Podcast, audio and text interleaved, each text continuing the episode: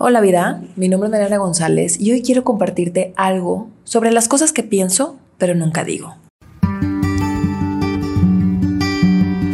Deja de prometer que esta vez sí lo harás.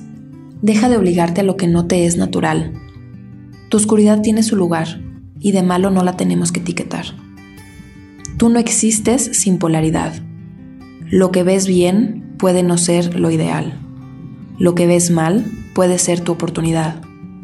¿Qué tal que dejas de querer ser y solo eres? Olvidando las ganas de demostrar y disfrutando el momento de crear. ¿Y si dejas de prometer y solo aprendes a crear? Gracias por escucharme. Gracias por existir. Te amo. Me encuentras en redes sociales como integradora de vida. Hasta la próxima.